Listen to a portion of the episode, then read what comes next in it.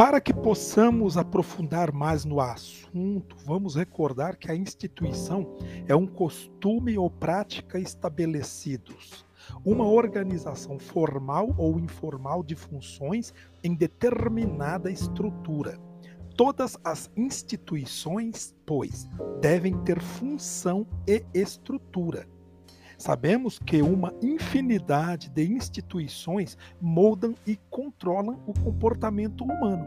Família, escola, igreja, instituições políticas e econômicas são as principais organizações que regulam a nossa vida social. A família é talvez a primeira e a mais importante das instituições sociais, pois é ela que introduz na sociedade o novo membro é ela que hominiza a criança, desenvolvendo-lhe a natureza humana e ensinando-a a agir como os outros homens e a conviver com eles. Depois da família, a escola é provavelmente a instituição mais importante em nossa sociedade. Ela não apenas oferece conhecimentos teóricos e práticos, mas também lida com os comportamentos emocional, social, vocacional e ético. Embora aparentemente pareça haver um declínio da influência religiosa, na verdade, sem conexão explícita com a política ou a economia, a religião, sem dúvida, explica a origem da família e do casamento, assim como o seu papel, e tem uma posição bem clara com relação ao social.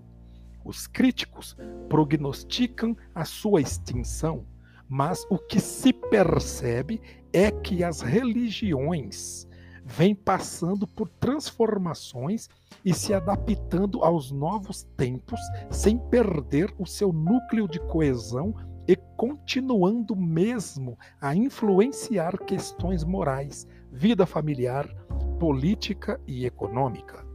Uma coisa é certa: o comportamento religioso é universal e se manifesta através de toda a existência do indivíduo.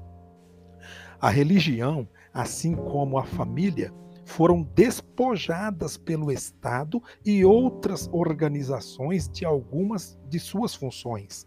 Entretanto, ambas as instituições têm demonstrado uma extraordinária vitalidade e habilidade suficientes para sobreviver e desenvolver sentimentos intangíveis como o amor, a afetividade e os valores simbólicos.